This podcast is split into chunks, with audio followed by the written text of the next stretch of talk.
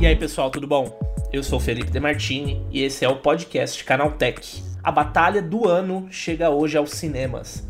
Barbie e Oppenheimer finalmente estão entrando em cartaz no Brasil, dando fim a uma rivalidade das mais malucas e totalmente criada pela internet. Entre memes, piadas e até a participação de atores de Hollywood, incluindo alguns de outros filmes, a antecipação para os dois lançamentos dominou a rede e ainda marca um movimento bem positivo de retorno aos cinemas em um momento em que as salas ainda andam meio vazias. Para contar essa história e como o hype por Barbie e Oppenheimer fez dos dois filmes os maiores lançamentos desse ano, eu trouxe o André Mello, que é repórter de entretenimento aqui mesmo do Canaltech, para participar da edição de hoje do nosso podcast. Então vamos lá, que o programa que traz tudo que você precisa saber sobre o universo da tecnologia e também do entretenimento está começando agora. Sejam todos bem-vindos e bem-vindas ao podcast Canaltech, o programa que te atualiza sobre tudo que está acontecendo no mundo da tecnologia. Não esquece de seguir a gente no seu aplicativo preferido para receber os novos episódios sempre em primeira mão. E deixa uma avaliação para a gente por lá. Diz o que, que você está achando do nosso podcast.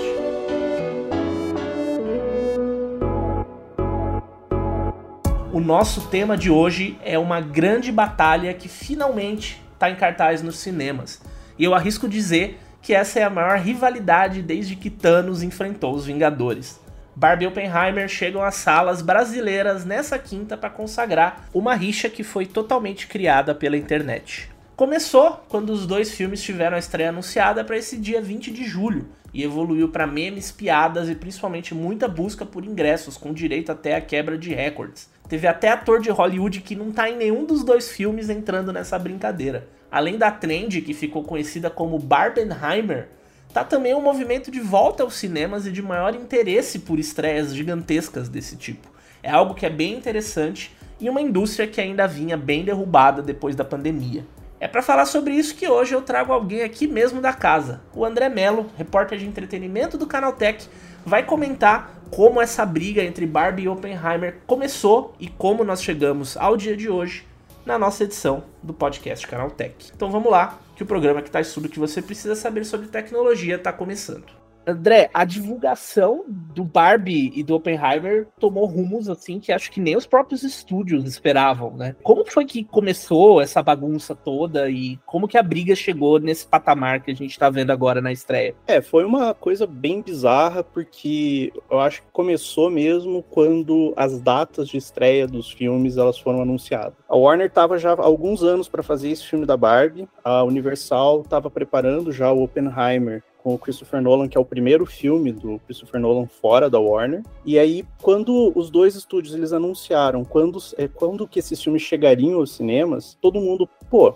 é a mesma data. E aí, sabe como é que é a internet, né? Então eles começaram com aquela palhaçadinha de vamos fazer uma piada aqui, qual filme que você vai escolher e tudo mais. E eu acho que começou mesmo com algumas imagens, principalmente uma que utiliza uma imagem daquele filme O Farol, que é com o Robert Pattinson e o William Defoe, que eles estão podres e sujo, e é a cara dos dois e dois ingressos para Barbie. Ali começou. Então a galera começou a jogar, tipo, muito para cima da Barbie e Oppenheimer meio que foi na onda. Então o pessoal começou a puxar Oppenheimer, você é do time Barbie, você é do time Oppenheimer e começou ali essa, essa grande bagunça. E tem é, o clima dos filmes também, né? É bem diferente, né? Você, por exemplo, já assistiu o Oppenheimer, né? Ele é super sóbrio e um filme sério, entre aspas, né? Vamos dizer assim. E o Barbie é zoeira, música cor-de-rosa, um milhão de atores, né? Acho que isso, esse contraste também pegou muito, né, pra galera criar essa rivalidade. Não, pegou total, assim, e eu acho que, eu não sei se foi caso pensado ou simplesmente eles surfaram mesmo a onda, porque o marketing do Barbie, ele é um, ele é um filme extremamente comercial, né, ele é uma adaptação de uma boneca pro cinema, enquanto o Oppenheimer, é uma adaptação de uma biografia de um físico que criou a bomba atômica, não tem nada de um filme com o outro. Só que por causa dessa, desse rebuliço em cima do filme da Barbie, daí começou essa rivalidade por causa da data, principalmente quando nem a Warner nem a Universal resolveram trocar a data de lançamento para um não bater de frente com o outro, aí a internet abraçou a galhofa, né? Então começou essa, essa coisa. Os filmes em si não, não embarcaram tanto, né?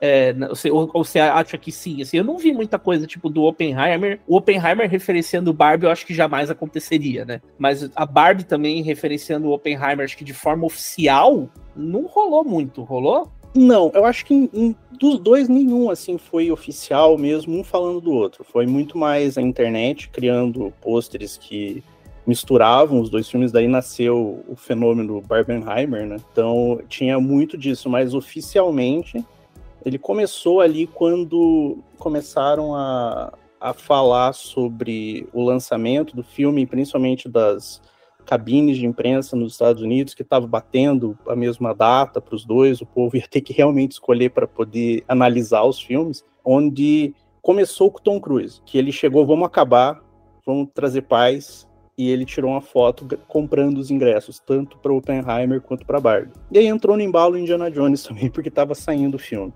Então ali ele foi o primeiro ali, e daí logo em seguida a Margot Robbie e a Greta Gerwig, que é a diretora do Barbie, fizeram a mesma coisa. Eles compraram o ingresso para Missão Impossível e compraram o ingresso para Oppenheimer. Então começou aquela coisa, uma, uma grande bagunça ali do pessoal que estava fazendo os filmes mesmo. E tem toda uma, uma vibe também de volta ao cinema, né? Até já ouvi gente brin brincando assim que o Barbie, o Oppenheimer, mas mais o Barbie ia ser o evento que ia levar as pessoas de volta pro cinema, né, pós-pandemia. E, sei lá, eu tô falando assim, tipo, da minha visão. Eu não via um hype desse tamanho, acho que desde o Vingadores Ultimato, assim, um hype e pós-pandemia a coisa vinha bem fria, né? Rolou mesmo esse movimento de retorno aos cinemas, isso meio que se oficializou também, né? Na verdade, eu acho que depois da pandemia ali ainda tava, o pessoal tava começando a sair, o primeiro grande filme a fazer isso, de levar o pessoal ao cinema, foi o Top Gun Maverick, no ano passado. Então ele conseguiu, ele ficou assim, mais de, acho que ficou uns dois, três meses ali no top 10 e tudo mais,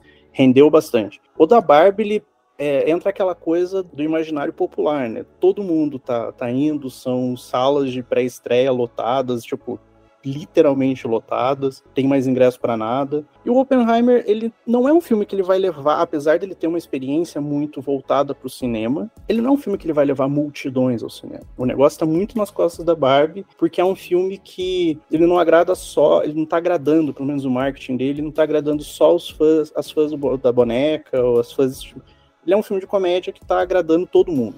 Então acho que ele está puxando muito isso e mostra o poder, né, também do marketing, aquela coisa assim, do pessoal ter aquela experiência do cinema, que não é todo filme que consegue oferecer, né. É, e o Oppenheimer, ele vem com essa pegada, você falou aí, é, sobre a experiência de ver o Oppenheimer no cinema, né, e isso é uma coisa que está sendo muito divulgada com relação ao som e tal. Você que assistiu o filme já, que, que, que, que você diz disso? É, é, marketing? Realmente faz sentido assistir Oppenheimer no cinema? Por quê? É, eu acho que o, o lance do Oppenheimer ele, ele, ficou muito nas costas do. O filme foi filmado com câmeras IMAX, então é, ter essa experiência em salas IMAX é importante. Visualmente, ele é um filme. Assim, ele é grandioso, mas ele não é um filme visualmente impactante. Ele tem alguns momentos, mas ele não é aquela coisa que você precisa ver na maior tela possível. Porém, a sala IMAX, ela também tem aquele o, o som dela, né, da Dolby, que realmente pro Oppenheimer faz uma diferença absurda. É um negócio assim de outro mundo, de cadeira tremer, no caso do, do, do filme.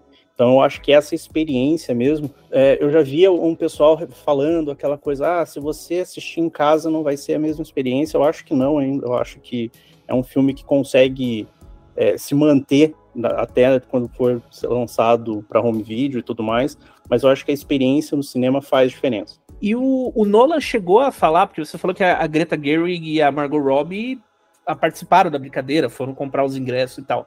Mas o Nolan, ele é um cara que é meio, né, meio, meio caxias, assim, né, para não usar outra palavra. Ele chegou a falar alguma coisa? Ele fez algum comentário, alguma brincadeira, ou ele tá fazendo de conta que o Barbie não existe? Não, ele chegou a falar. Eu acho que começou ali do pessoal do filme do Oppenheimer. O primeiro que falou foi o Killian Murphy, que faz o Oppenheimer né, no filme, que é o cara do Peak Blinders. Ele comentou ali que ele, ele tava com vontade de assistir o filme da Barbie. Ele quer assistir o filme da Barbie porque ele acha que vai ser um filme divertido e tudo mais. Mas o próprio Nolan, ele falou, depois cutucaram, perguntaram, e aí? E o filme da Barbie? E aí ele falou que ele acha importante, ele, ele fica feliz do cinema ter duas obras onde está todo mundo empolgado para assistir. Então ele acha que todo mundo sai ganhando nesse caso. Sai a Barbie, porque tá todo mundo que cresceu em cima dessa coisa do, do Oppenheimer, do Barbenheimer e também do marketing, e o Oppenheimer tá indo nessa mesma onda e todo mundo. Tem muita gente que não ia assistir o Oppenheimer e agora tá olhando pro filme pensando o que, que se trata esse filme, acho que vai ser legal ver, vou assistir os dois no mesmo dia. Então ele falou que ele, tá, ele ficou feliz com a repercussão dessa batalha entre Barbie e Oppenheimer. E aí, qual filme você vai ver primeiro? O André, que participou aqui, é o responsável pela crítica de Oppenheimer. O review de Barbie é da Diandra Guedes e os dois já estão no ar lá no Canal Tech. Dá uma olhada. E agora, como sempre, é hora do nosso quadro Aconteceu Também, com as notícias mais importantes.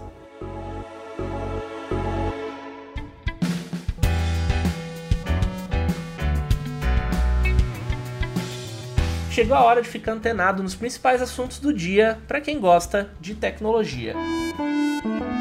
E falando em rivalidade, o diretor do Instagram, Adam Mosseri, botou lenha em uma das brigas mais antigas do mundo dos celulares. Para ele, o Android agora é melhor que o iOS.